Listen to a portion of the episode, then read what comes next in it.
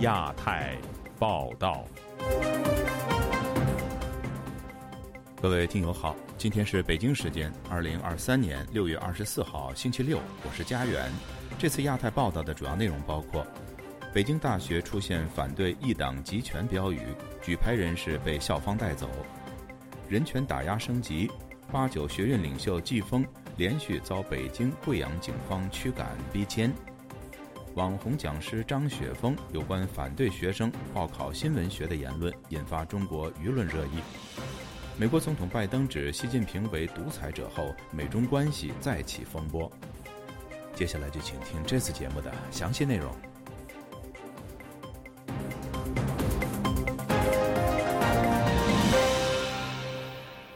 今年端午节期间，北京大学出现反对中共专制制度的标语，一名抗议者在校园内的一家食堂门口高举写有“罢莫一党集权，拥抱多党制度”的纸牌。据报。该举牌者被校方保安带走。北大保卫部接受本台查询时，对此事既不证实也不否认。请听记者古婷的报道。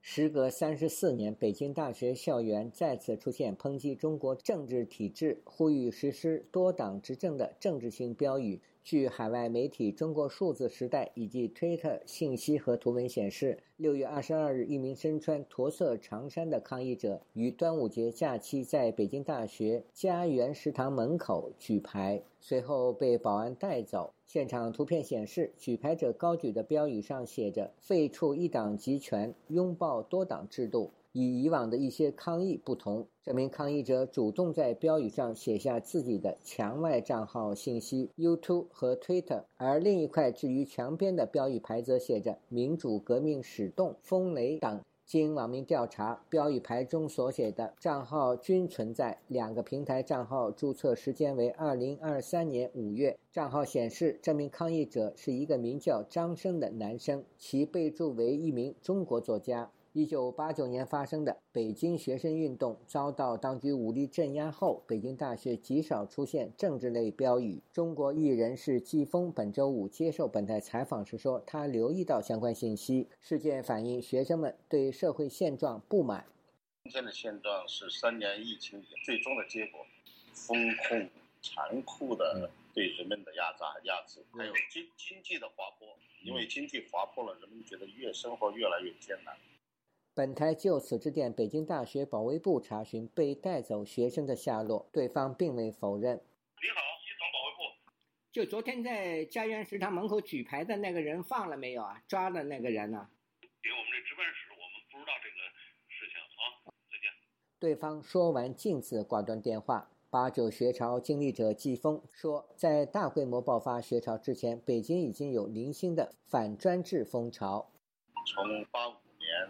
中国青年杂志社《今天报》有一个潘晓的文章，叫《人生的路啊为什么越越来越窄》，是起因是从那里开始的。直到八九年，因为那时候虽然是政治风力比现在要松得多，但人们各种各样的这种想法或者遭到，尤其是反自然界自由化给人们思想带来的这种压制，人们是强烈的不满。去年十一月二十六日，南京传媒学院的学生举起白纸，要求结束疫情清零。其后，包括北大、清华等地高校的学生响应。十天后，中国政府宣布结束三年的疫情清零政策。不过，此次北大学生打出的是要求结束一党专政、实行多党制的政治诉求。据悉，此次北大出现反对专制制度地点，与去年声援白纸运动为同一地点。自由亚洲电台记者古婷报道，在今年六四周年纪念前夕，被北京当局驱逐逼迁的八九学运领袖季风被迫离开北京之后，流浪到贵州，但仍遭遇同样的命运。当地国宝阻止他在省会贵阳停留，并强迫他回到边远的老家。详情，请听记者高峰的报道。自从上月被北京当局驱逐后，八九学运领袖季风到处流浪。近期，他回到户籍所在的贵州散心，当局的监控丝毫没有放松，不准他在省会贵阳长时间逗留，更强迫他返回偏远的老家。在贵州，现在呢，我也是数一数二、数三的。是他现在想把我逼回我家乡所在的县城，就是贵州省遵义市下面的一个桐梓县。遵义市的国保对我是很客气的，也挺好的。但是不让我去省城了，省城有敏感人物，他连我去舅舅都不让见。近日，季风曾在贵阳市一位朋友家里暂住，但即使他保持低调，国宝仍然如影随形。把我朋友叫到派出所，让我朋友带他们来他家里，把我再请到派出所。贵阳市国宝的一个头带了七八个人，那阵仗很吓人的。我就告诉他们：“你们抓我啊！”哎，我说你把我的朋友都吓住了。他现在是这样，他拿我没办法，他他找别人麻烦了，这是我最不愿意的。因为我这人不能因为跟我见个面，然后就被他们无无限期的骚扰、警告、恐吓。季风引述贵阳国宝的话说：“季风本人是自由的。”但谁敢见他，后果自负。季风在八九学运期间曾出任贵州大学高自联主席，近年一直住在北京。北京独立媒体人高宇表示，季风本来在北京通州宋庄找到新的房子，当局上月却对他表明，北京容不下他。警方出面嘛，让那个房主呢取消他居住。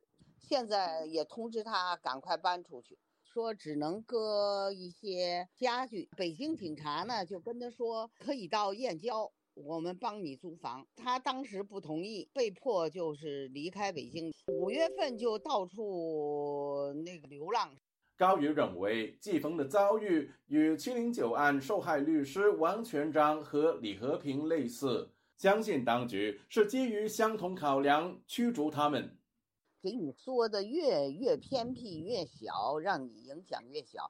他一个人嘛，他不像那个李和平和王全章一样，呃，所以呢，他还能走得远一些。像那拖家带口的，那就非常麻烦了。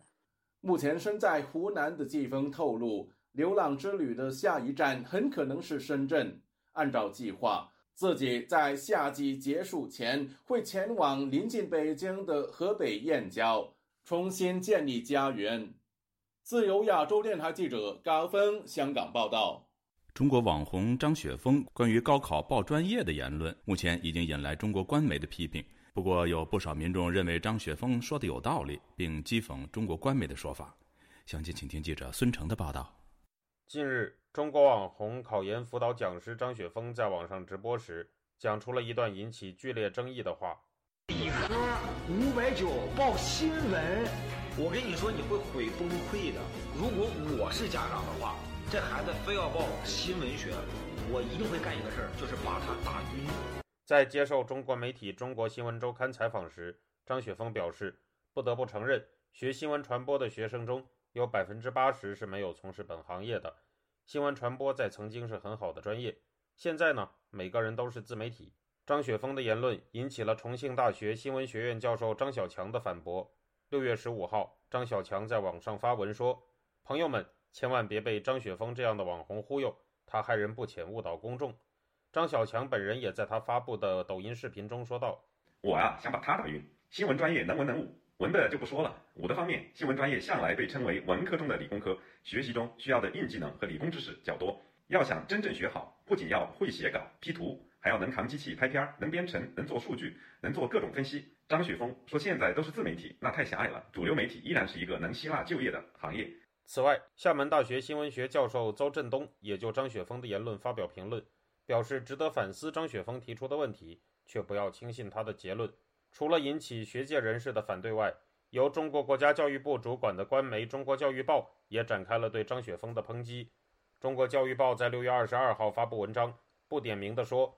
某所谓网红名师关于报新闻学就把孩子打晕的言论，在新闻学界和业界引发广泛争议。那些简单粗暴的网红言论具有很强的迷惑性，他们的传播力越大，破坏力也越大。文章也质问道：普通家庭的孩子选专业是不是只能选能吃上饭的？不过，有不少民众却觉得张雪峰的言论显得颇有道理。今年家中有亲戚的子女参与了高考，来自广州的徐先生表示。他亲戚的小孩不会选择新闻学作为大学专业。我觉得张雪峰说打人当然是不对的，必须要反对这种暴力伤人的说法。但是新闻学这个专业感觉现在就业前景不够好，小孩除非他们真的特别喜欢吧。现在的就业呢，就是要求稳定，而且官方控制了新闻，做这一行在中国也没有什么好的发展前途。在微博上，热搜话题“警惕网红言论误导志愿填报”目前已经引来了超过六千一百万次阅读。有不少网友在这一话题下对中国教育报抨击张雪峰的文章进行了嘲讽。来自深圳的陈小姐则有两名亲戚的子女，分别在去年和今年参加高考。她表示，在她的亲友中，新闻学这个专业。我身边的人一般不会让子女选，因为呢不容易找工作，而且呢这个专业学出来，很多人都要靠关系才能进一些单位工作。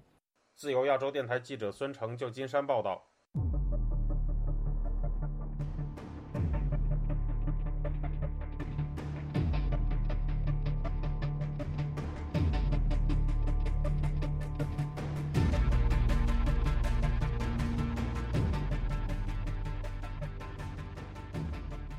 本周四，正在美国访问的印度总理莫迪与拜登总统召开联合记者会。拜登在记者会上重申，他不会改变有关中国领导人习近平为独裁者的表态。那么，莫迪此行在强化美印地区战略合作的同时，又会对美中竞争带来什么样的影响呢？以下是本台记者唐媛媛的报道。印度总理莫迪自周三起对美国进行为期三天的访问。六月二十二日，美国总统拜登与莫迪召开联合记者会，宣布美国与印度将展开多领域合作，其中包括太空、芯片、人工智能等。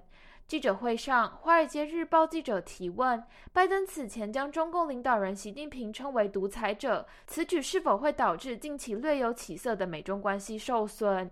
拜登就此回应表示。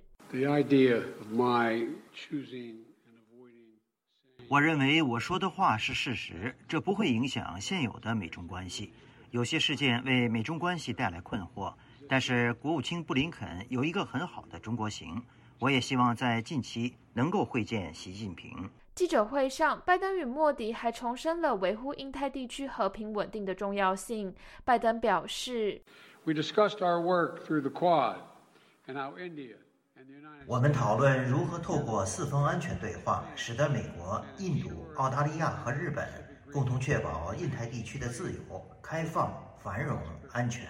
莫迪也表示 in，印太地区的和平和稳定是我们共同优先关注的事。在莫迪此次与美国签订合作的项目中。也包括两国军事合作，像是共同在印度生产战斗机引擎，以及印度将出借船厂提供美国军舰检修等。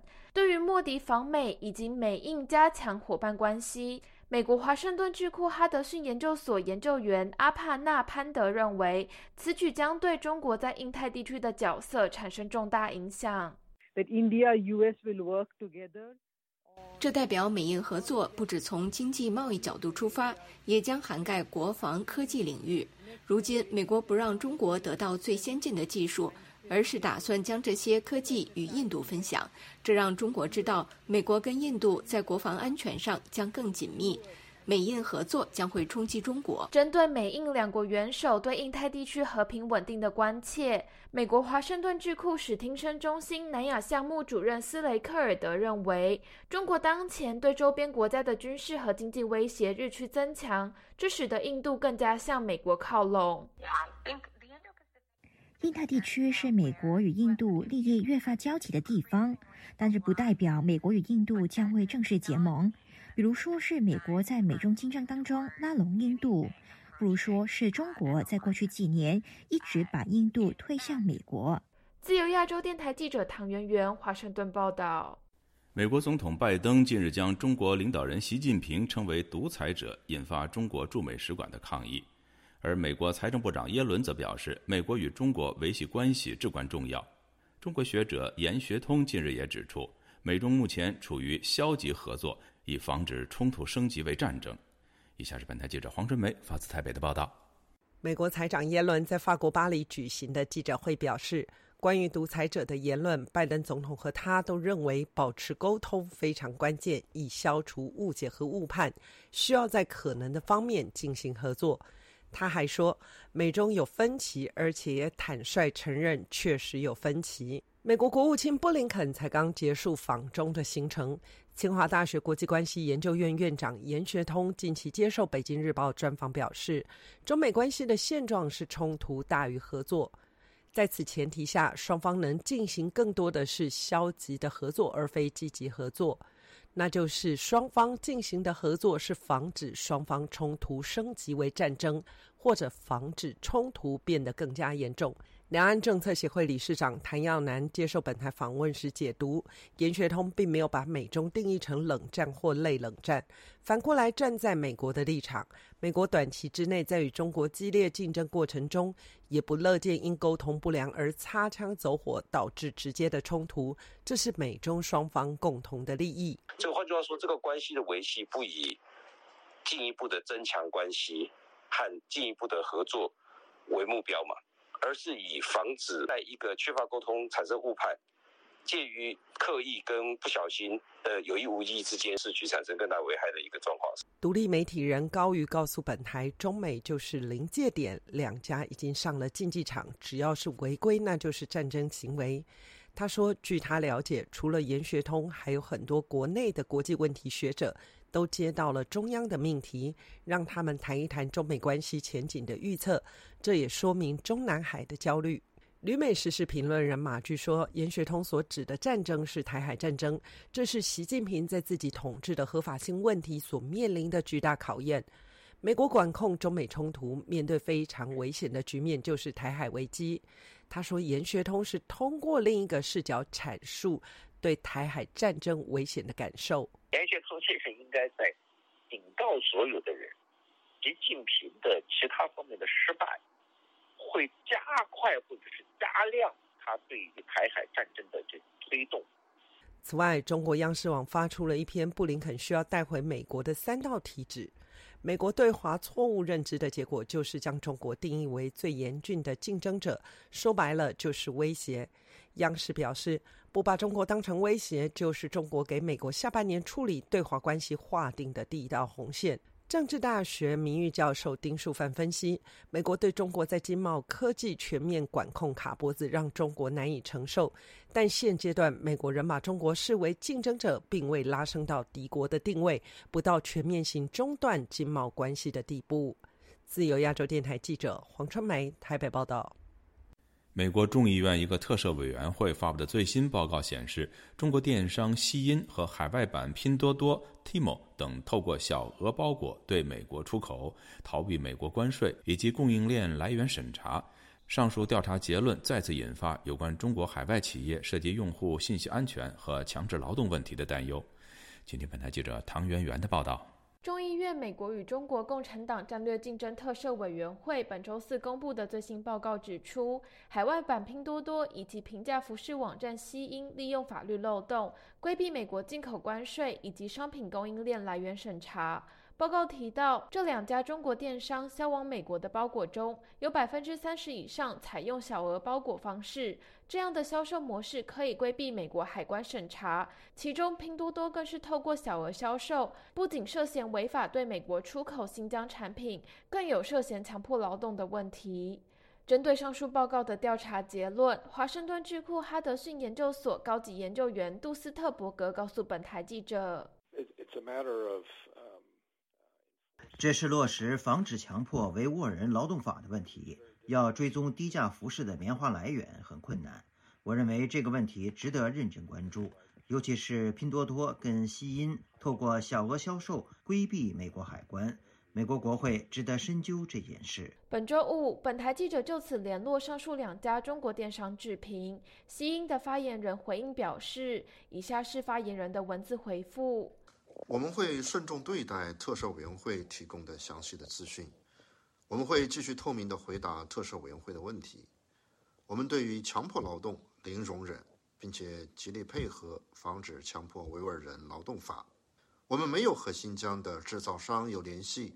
如果发现我们有衣服使用不适当地区的棉花，我们会立即采取相应的行动。但至截稿时间为止，拼多多尚未回复本台查询。近年来，一些知名的中国企业因为涉及用户信息安全以及供应链人权侵犯等问题，而日趋陷入在海外经营的困境。美国圣托马斯大学政治系系主任叶耀元认为。美国政府对中国海外企业在涉及人权问题方面的担忧，凸显中国企业在运营过程中难以与美国的法律接轨。倒不是说先推，而是说。就是要先去调查，说这些公司到底是不是符合美国的规范。要进一步调查，它本来就是要花时间嘛。而且另一个层次来讲，我觉得美国更担心一个比较大的问题是，这些所谓的中资公司在要在进入美国要投资的时候，进入美国要呃要开业的时候，他们背后所提供的资讯是不是完整的？因为他很担心说这些公司都隐藏了太多的讯息，甚至是说这些公司背后都有所谓的中国关谷的一个部分。自由亚洲电台记者唐媛媛华盛顿报道。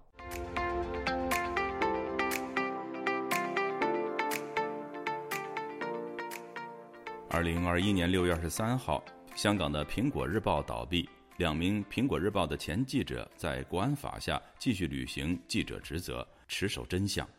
前《苹果日报》记者梁嘉丽选择在海外继续写香港故事，另一名记者陈觉明决定扎根香港。与年轻记者同行，为国安法下的庭审做记录。今天，本台记者陈子飞所做的有关香港抗争运动四周年系列报道的第二部分。在苹果日报倒闭后，前记者梁嘉丽率先以独立记者身份开设脸书个人专业，主要写抗争者的故事，总结经验。梁嘉丽表示，国安法对香港社会影响之大，超乎预期，继续采访报道有力不从心。即便我想记录这个历史，但是空间越来越少，这个压力关于国安法，我写的时候很多红线不能写，或者是越来越难找被访者。二零二零年、二一年。年的时候，其实大家也很想说国法两年三年以后，大家都比较沉默，不再想说，或者是不再想提起二零一九年发生的事情。被访者其实他也觉得危险。离开香港后，梁嘉丽与在海外的香港媒体人以台湾为基地合组网上新闻平台光传媒。虽然在海外搭建新闻平台的困难多，但能找回我手写我心的自由。在海外很难找被访者，因为会担心是不是有。构结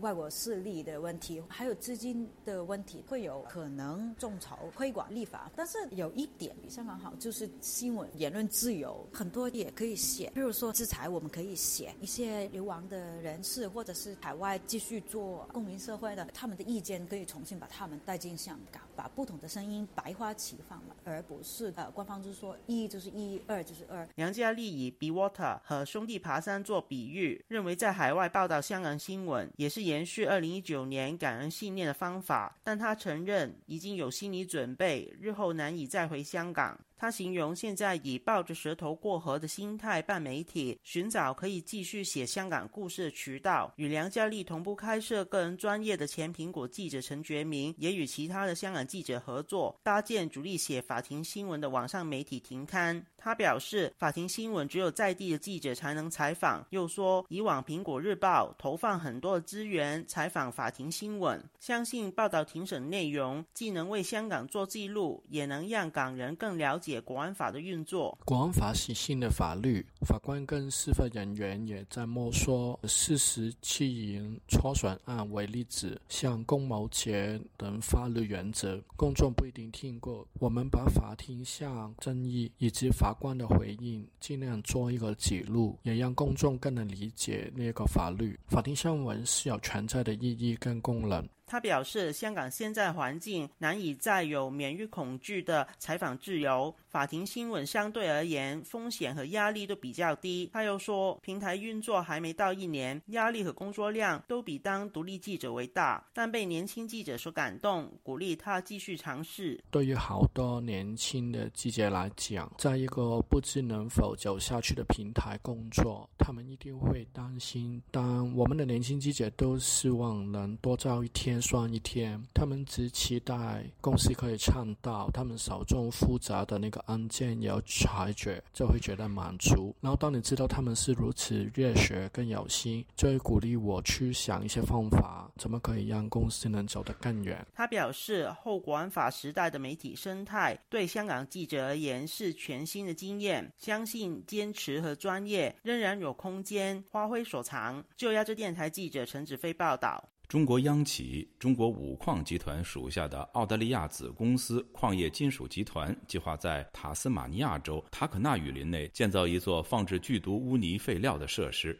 环保团体指出，有关计划恐怕会造成雨林内多个物种面临灭绝。而且，矿业金属集团为了让环保人士晋升，还游说当地的立法机构加重处罚示威活动。此举被认为侵蚀了澳大利亚的自由民主。详情，请听记者邱德珍发自悉尼的报道。长期关注塔肯纳雨林生态保育的布朗基金会执行经理韦伯向本台解释，矿业金属集团计划新建的放置废料设施在落成后，将会容纳高达两千五百万立方米的剧毒物理，恐怕会对塔肯纳雨林一百四十公顷范围内的生态环境带来威胁。他说。矿区曾经泄露不少废料，于是他们想要建造伪矿坝，以便将废料引导至美丽的派文河，然后流入塔肯纳雨林。问题是，该森林是多个濒危物种生物的栖息地。韦伯指出，矿业金属集团于塔斯马尼亚州开采金属的罗斯伯里矿山拥有足够空间，该集团是可以在矿山内新建有关放置废料的设施。他说：“来自塔斯马尼亚州和全澳各地数以千计的民众曾经在森林里示威，要求该集团将废料留在自己的矿区内。”在示威者当中，包括当地居民巴恩斯。他向本台表示，为了守护这座森林，他自从去年十二月起在森林里露宿示威，持续长达两个多月。他说：“我住在树上长达七十二天，那是一棵香桃树，它的位置就是矿业金属集团想要新建尾矿坝、存放废料的地点。”巴恩斯提到，他在树上露宿期间，并没有看见矿业金属集团派人前来了解示威者的诉求。他说：“我住在树上抗议期间，完全看不到矿业金属集团有派任何人前来和示威者对话。”韦伯指出，矿业金属集团不单只没有聆听示威者的诉求，而且还试图扑灭示威者的声音。自由亚洲电台记者邱德珍悉尼报道。听众朋友，接下来我们再关注几条其他方面的消息。作为七国集团中唯一参与“一带一路”的国家，意大利政府正在考虑退出该计划。而据意大利媒体报道，北京将派中共中央对外联络部部长刘建超二十五号率团赴罗马，游说该国政府续签合约。据意大利夜报日前报道。刘建超此行的目的就是要跟意大利中右派执政联盟对话，以说服该国总理梅洛尼在今年底续签“一带一路”协议。另外，中国已经透过官媒《环球时报》发出胁迫性信息，暗指意大利如果选择退出“一带一路”，恐需要承受经济后果。印度总理莫迪本周对美国进行三天的国事访问，星期四。在莫迪与美国总统拜登会晤后，双方发表了一份联合声明，其中多处内容暗指中国。声明中，双方强调了基于规则的国际秩序的重要性，并表示，当全球秩序建立在联合国宪章、国际法以及尊重国家主权和领土完整的原则之上。双方还重申对自由、开放、包容、和平和繁荣的印太地区的持久承诺，尊重领土完整、主权以及国际法。外界评论认为，莫迪访美之行不仅强化了美印伙伴关系，也向北京发出了一个无声而且强烈的信号，即两国将联手阻止北京在区域内的激进扩张。就在美国国务卿布林肯访华之际，中国总理李强选择开启了他的首度外交之旅，到访德国和法国。李强率领一个庞大的代表团，首先访问柏林，与德国总理舒尔茨举行了新冠疫情爆发三年以来首次政府首脑之间的峰会。舒尔茨星期四向德国议会表示，稍早前和李强会晤时，他明确表示坚决反对任何以武力和胁迫方式改变南中国海和东海现状的尝试。各位听众，这次的亚太报道播送完了，谢谢收听，再会。